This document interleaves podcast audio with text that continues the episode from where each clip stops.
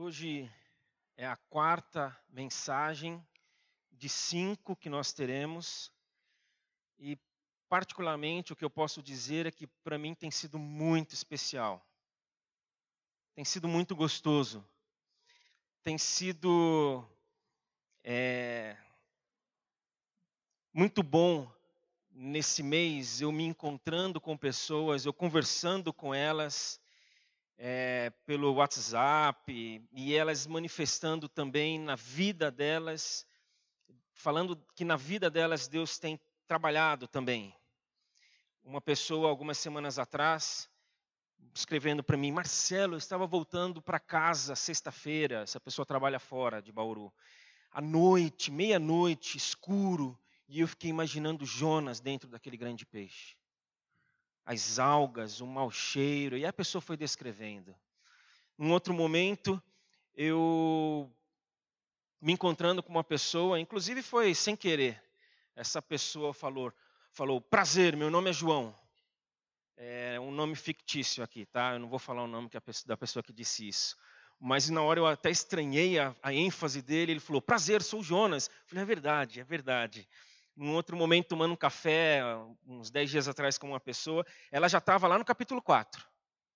Marcelo, aquela declaração de Jonas ali, quando ele diz: Senhor, o Senhor é rico em misericórdia, a pessoa já estava lá na frente. Quase que eu falo: calma, vamos, vamos devagar.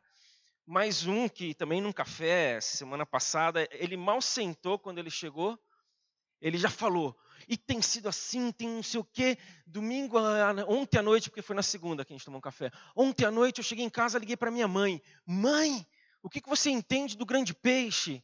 Aí ele falou que ele, ela falou que ele também entendia que era castigo de Deus. Não é, mãe. Foi para salvar Jonas. Aí já uma outra pessoa também, também aí pelo WhatsApp. É WhatsApp, café e assim vai. Quando junta os dois, né? Estou no café lá no WhatsApp, aí não para mais. Essa pessoa escreveu que ela se, tá, está se identificando com Jonas. Então, na verdade, a gente não está falando de Jonas nesses encontros que a gente acaba tendo, a gente está falando da gente. E aí faz todo sentido quando Billy Graham fala que o ser humano é exatamente aquilo que a Bíblia fala que ele é. E eu acho que é por isso que tem mexido conosco. E é por isso que nós vamos ler hoje, Jonas capítulo 3 em que vamos ser confrontados hoje com o recomeço. Cinco encontros nossos aqui e cinco confrontos.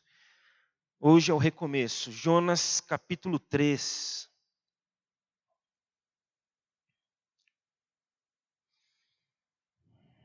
Jonas capítulo 3, nós lemos: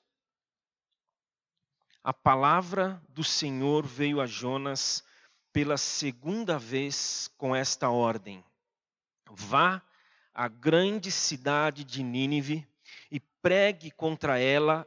A melhor versão seria pregue nela, na cidade, a mensagem que eu lhe darei.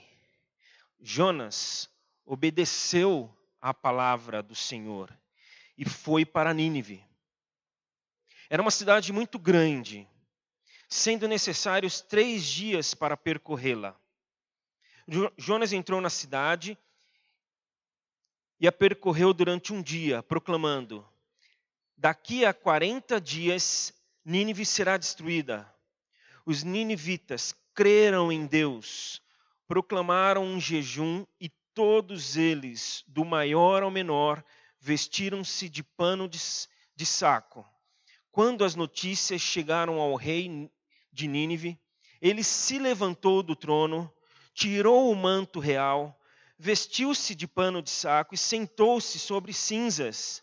Ele fez uma proclamação em Nínive, por decreto do rei e de seus nobres, não é permitido a nenhum homem ou animal, bois ou ovelhas, provar coisa alguma.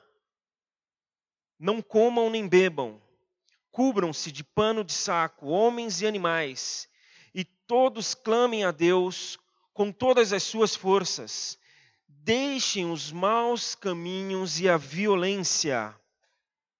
Talvez Deus se arrependa e abandone a sua ira e não sejamos destruídos. Tendo em vista o que eles fizeram e como abandonaram seus maus caminhos, Deus se arrependeu e não os destruiu como tinha ameaçado. Que Deus possa abençoar esse tempo nosso aqui por meio da palavra dele. Jonas obedeceu a palavra do Senhor e foi para Nínive. Se você se lembra bem do começo do livro, não tem como a gente passar por este versículo sem que chame a nossa atenção. Porque no começo do, de, do livro teve o chamamento de Jonas. A palavra do Senhor veio a Jonas com a seguinte ordem: vá para Nínive. E Jonas não foi para Nínive. Jonas fugiu da presença do Senhor. Jonas decidiu ir para Tarsis. Jonas desceu até Jope e ali no porto de Jope pegou um navio para Tarsis. E a história continua. Jonas fugiu da presença do Senhor. Deus falou: vá para Nínive, ele foi para Tarsis. Aí veio a palavra do Senhor pela segunda vez. Jonas, vá para Nínive. Jonas foi para Nínive. Ocorreu uma mudança. E no próximo minuto eu vou fazer a revisão três encontros, três domingos em um, hein? Em um minuto. A palavra do Senhor para Jonas se tornou ordem, e ele tomou Deus para si como seu Senhor. Ocorreu uma mudança, submissão. Jonas desistiu de fugir do Senhor e agiu aqui como adorador do Senhor, porque a adoração é reconhecer quem Deus é, quem nós somos, e aí nós nos sujeitamos. Coerência. Ele agiu como adorador do Senhor porque ele se dizia um. Aconteceu uma mudança. Ele orou dentro de um da sua condição, ele estava dentro do grande peixe, ele orou dentro da sua condição, entendendo que Deus estava ali na sua condição, e isso significou uma oração de confissão, que gerou uma mudança. Recomeçar exige mudanças. Ponto. E aí você pode pensar, ponto mesmo, Marcelo, nem continua, porque eu não quero ouvir mais nada. Não ouça.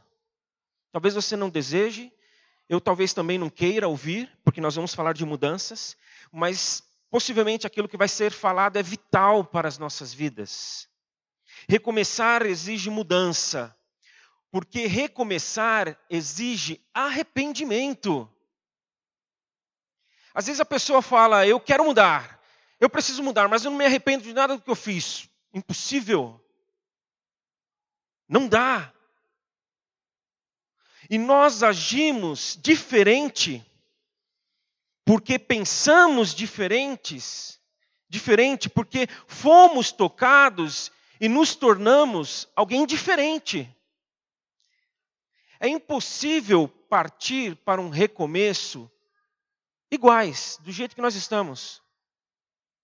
Então nós paramos, nós entendemos que precisamos e, e, temos a chance de recomeçar, porque a palavra do Senhor vem a nós pela segunda vez, e aí nós vamos partindo.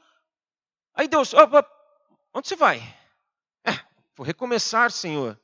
Mas você não mudou. Mas você não acolheu mudanças. Mas você não se dispôs a que é, algumas coisas aconteçam dentro de você para que você possa recomeçar. Há necessidade de uma substituição. Algumas coisas que estão dentro precisam sair e outras que estão fora precisam entrar.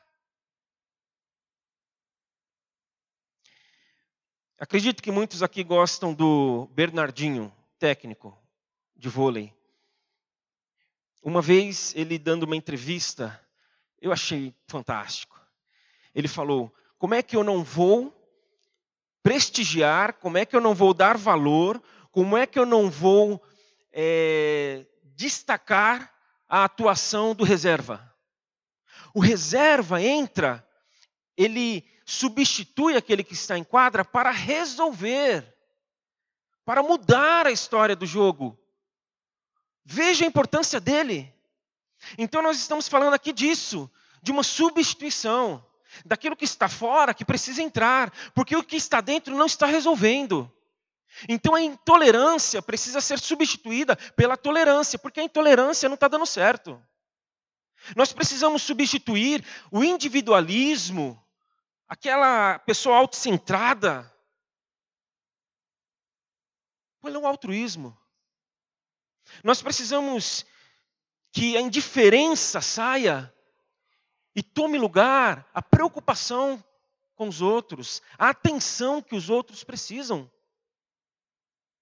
Nós poderíamos passar o resto da manhã falando dessas substituições, dando exemplos. Eu poderia pedir, até gostaria, mas não vou fazer, acho que seria muito legal, pedir para que vocês fossem destacando. Mas, Marcelo, nem precisa continuar. Esses exemplos já foram suficientes para eu dizer que eu não vou conseguir. Marcelo, não dá. Eu quero, mas é muito difícil. E eu vou dizer para você, eu sei que é difícil. Porque para mim, toda vez que eu preciso também recomeçar, é muito difícil. Mas eu vou dizer outra coisa para você.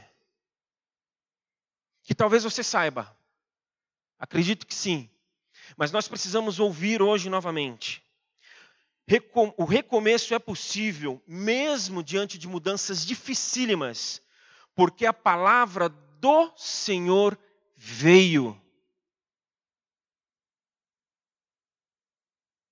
No Antigo Testamento, nessa primeira parte da Bíblia, antes da vinda, da presença de Deus aqui na terra, em Jesus, antes de Jesus voltar para os céus e o Espírito Santo tomar conta da gente e começar a trabalhar em nós, a palavra do Senhor também tem um sentido da presença do Senhor. Então, quando a palavra do Senhor era proferida, o Senhor ali estava presente. A palavra do Senhor significava também, nós podemos entender, como a atuação do Senhor. A palavra do Senhor veio, veio a Jonas pela segunda vez. Deus se volta para Jonas pela segunda vez e fala: Vamos recomeçar, Jonas. Vamos recomeçar.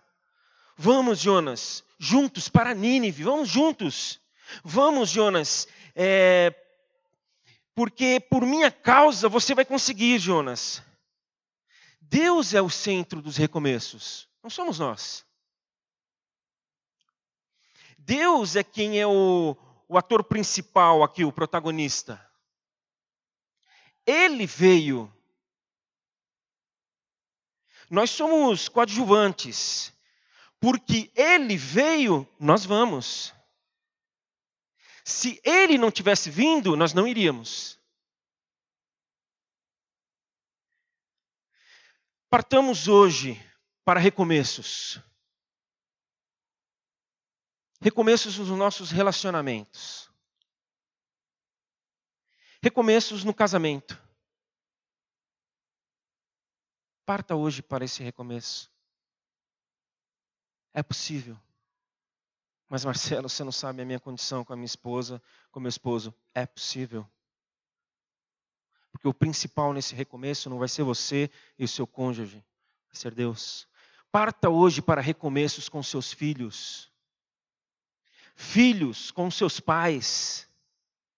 Entre amigos que se tornaram irmãos um dia e por uma situação, hoje nem se falam. Partamos hoje para recomeços na área da saúde. Vamos cuidar da nossa saúde. Aquele tratamento que você estava fazendo, que você largou no meio, recomece. Recomece aquele projeto profissional, se você entende que ele não deveria ter parado.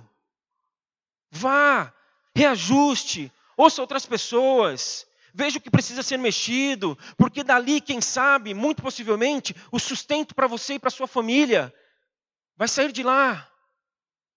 Recomece estudos. Volte. Dá tempo. Sua vocação, que está lá, escanteada.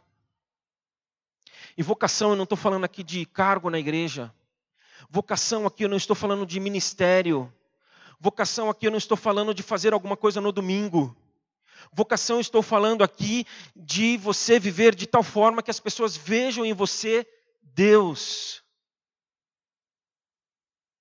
Recomece, você deve se conectar de novo com a sua vocação, com a sua forma e estilo de viver que, que só você sabe viver, e que as pessoas vão enxergar e vão falar: o que, que você tem de diferente? Aí você vai falar: Deus. É possível ir para Nínive porque nós vamos com Deus. Deus ele não fala vão, ele fala vamos. Se você está ouvindo vão, eu diria que você não está ouvindo Deus.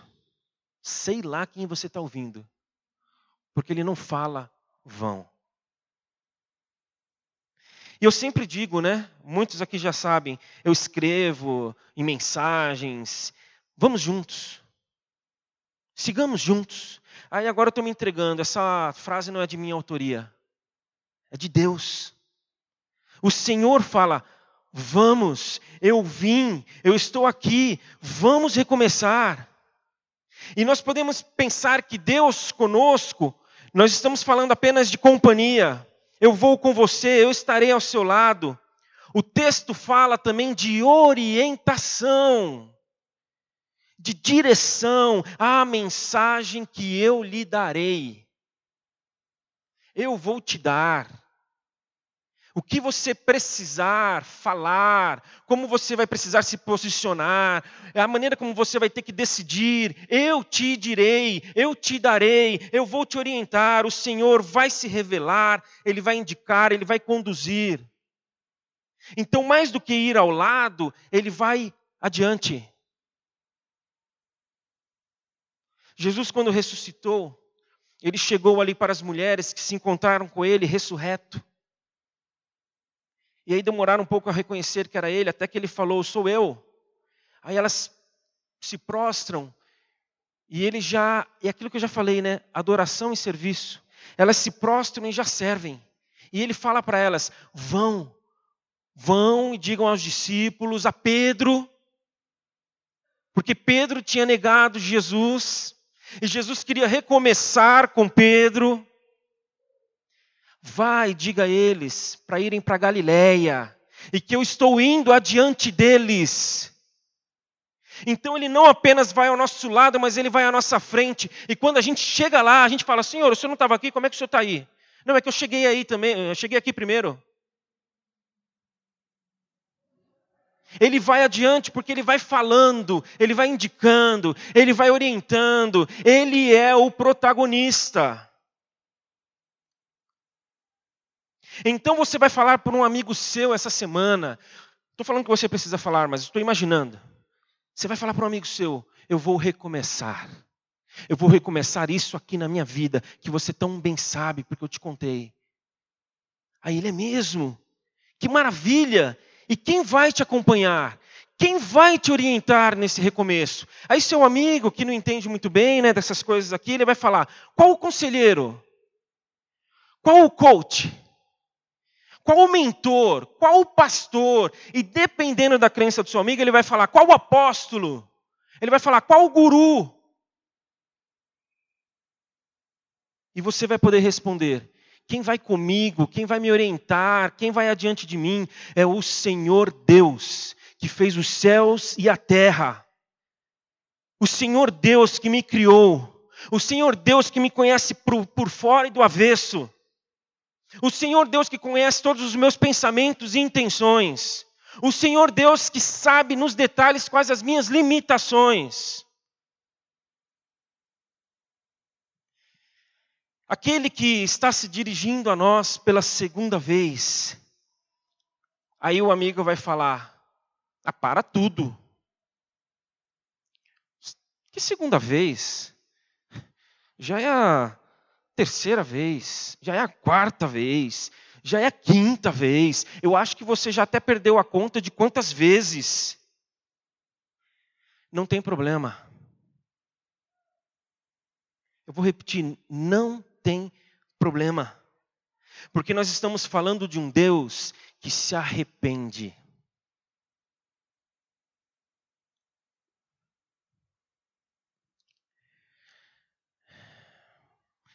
Então, se nós desejamos que a palavra dele seja uma ordem para nós, se nós desejamos viver em coerência como adoradores dele, mediante uma confissão, uma exposição, revelando genuíno arrependimento, ele também se arrepende e coloca diante de nós a estrada do recomeço.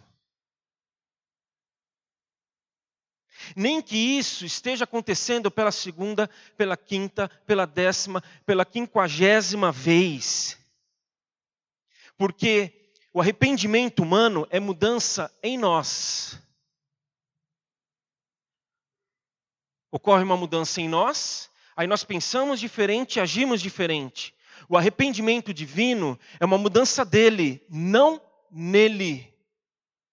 Deus não muda quem ele é, mas quando Ele nos enxerga desejando mudar quem nós somos, Ele muda, Ele deixa, Ele retém a condenação e se entrega a nós com compaixão. Esse é o arrependimento. Ele deixa de condenar e Ele ama. E Ele faz isso não só por Jonas, Ele fez, mas Ele fez isso por uma cidade inteira de maneira que Ele pode fazer por cada um de nós aqui, nessa manhã.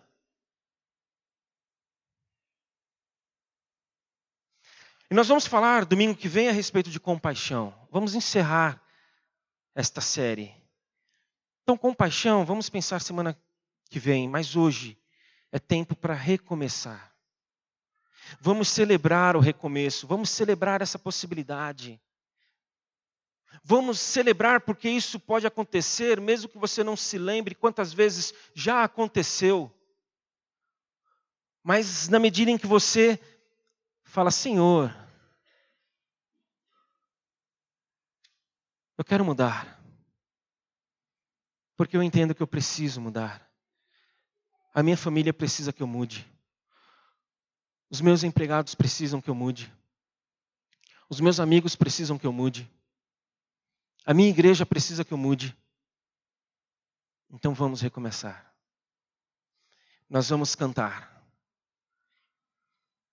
E para recomeçar, nós vamos celebrar a possibilidade, mas vamos também pedir: Senhor, me ajuda a manter meus olhos fixos no Senhor.